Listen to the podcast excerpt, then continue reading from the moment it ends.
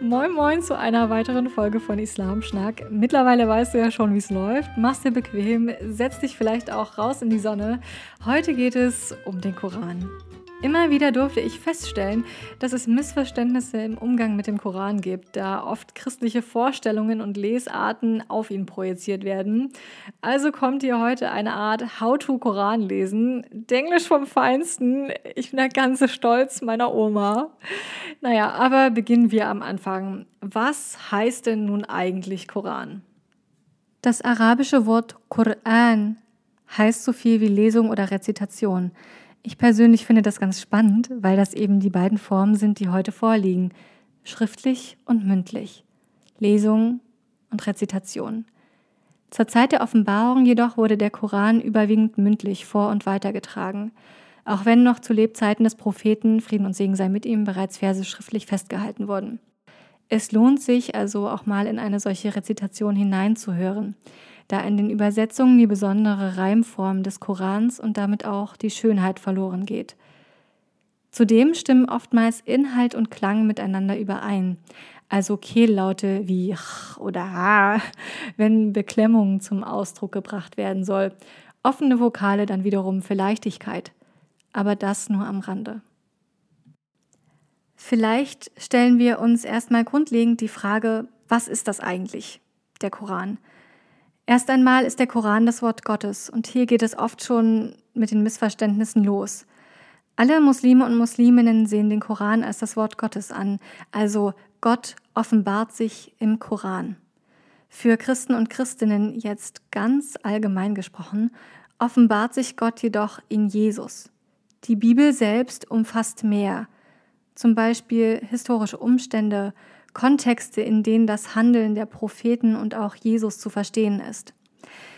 Wenn man sich nun daran gewöhnt hat, dass historische Kontexte mitgeliefert werden, wird man Schwierigkeiten haben, den Koran zu verstehen.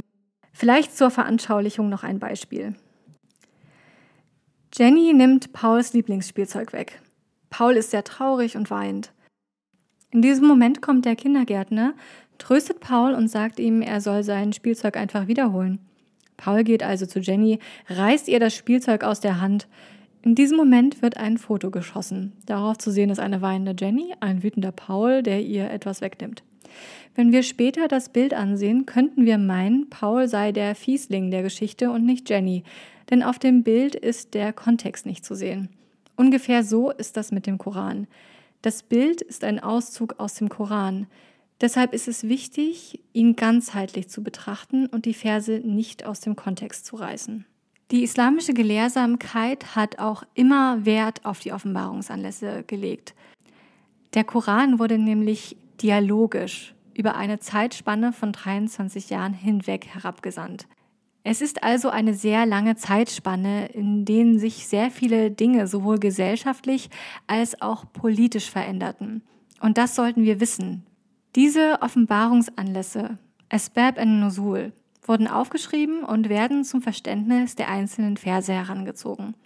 Das ist auch keine Erfindung der Moderne, sondern wird seit Jahrhunderten so praktiziert. Für unser Beispiel bedeutet das jetzt wiederum, dass wir uns das gesamte Fotoalbum ansehen und nicht nur das eine Foto und dann noch die Bildunterschrift der Eltern dazu lesen. Und dann stellen wir eben fest, dass Jenny ein kleiner Stinkstiefel ist. Ähm, ja, und so verstehen wir den Kontext der Geschichte. Für den Koran heißt das, dass ein Vers nicht aus dem Kontext gerissen werden sollte und dass Offenbarungsanlässe recherchiert werden müssen. So, wir haben jetzt also schon Offenbarungsanlässe, Kontext. Jetzt noch ganz wichtig, es darf kein Widerspruch entstehen. In Sure 4, Vers 82 steht ausdrücklich, in ihm ist kein Widerspruch. Das bedeutet, dass bei unserem Verständnis des Korans keine Widersprüche entstehen dürfen. Wenn doch, machen wir was falsch. So, wie gesagt, ist für Muslime und Musliminnen der Koran das Wort Gottes. Das gilt aber nur für den arabischen.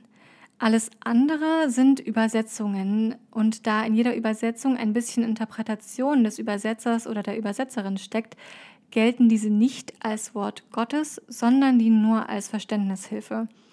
Auf Instagram findet ihr noch ein Highlight dazu, welche Koranübersetzungen ich empfehle. Einfach wieder bei immer noch Charlotte vorbeischauen. Spannend ist auch zu sehen, wie unterschiedlich, ja mitunter verzerrend diese Übersetzungen sein können.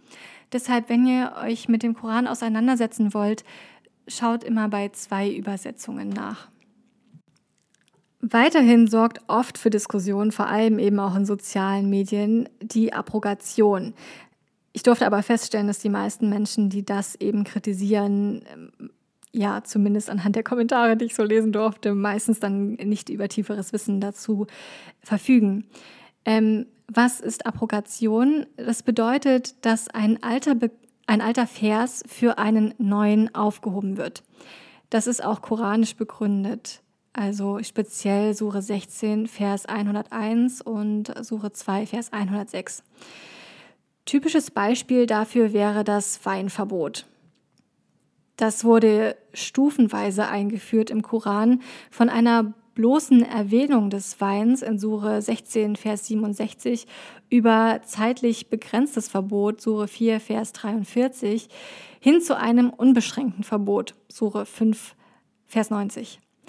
Das hat dann auch, wie mitunter behauptet, nichts mit Widerspruch im Koran zu tun, sondern eben mit der dialogischen Offenbarung, den Momentaufnahmen, die wir zeitlich einordnen müssen. Das Konzept der Abrogation ist und war immer schon umstritten. Welcher Vers aufhebend wirkt, wurde und wird diskutiert. Es ist also nicht einstimmig festgelegt. Es gibt mittlerweile auch Gelehrte und Gelehrtinnen, die Abrogation gänzlich ablehnen. Mohammed Assad, von dem ihr vielleicht eine Koranübersetzung zu Hause habt, war beispielsweise ein starker Kritiker der Abrogation. Es ist für mich immer wieder erstaunlich zu lesen, wie muslimische Stimmen täglich beispielsweise in sozialen Medien ignoriert werden. Da postet jemand eine gewaltsame Passage und meint dann, das steht jetzt für den Islam.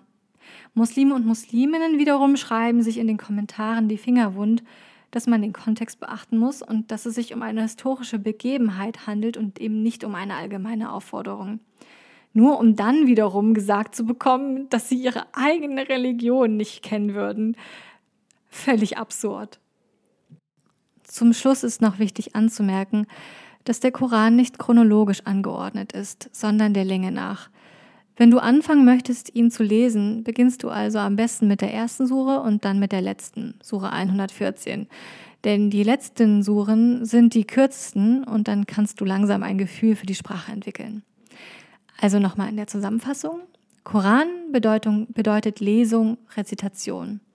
Der Koran ist aus muslimischer Sicht das Wort Gottes und wurde dialogisch über mehrere Jahrzehnte hinweg hinabgesandt. Um ihn zu verstehen, muss der historische Kontext allgemein und die Offenbarungsanlässe konkret sowie der gesamte Koran bekannt sein. In deinem Verständnis darf kein Widerspruch entstehen. Er ist nicht chronologisch angeordnet. Abrogation ist umstritten. Wenn diese Dinge nicht beachtet werden, Verse aus dem Zusammenhang gerissen werden, Widersprüche ignoriert werden, dann enden wir leicht bei einer extremistischen Lesart. Und tatsächlich verbinden sogenannte Islamkritiker und Extremisten, dass sie oftmals den Koran auf eine ähnliche Weise lesen. Das ist dann aber nicht repräsentativ für alle Muslime und Musliminnen in Deutschland. Ich möchte am Ende noch eine dringende Bitte an Muslime und Musliminnen loswerden. Wenn ihr jemandem den Koran in die Hand drückt oder jemand zu euch sagt, dass er oder sie ihn gerade liest, dann erklärt ihnen, wie man den Koran liest oder zeigt ihnen einfach dieses Video, damit es eben nicht zu Missverständnissen kommt. Viele haben eben keinen unvoreingenommenen Blick und sehen am Ende nur ihre Ängste bestätigt. Musik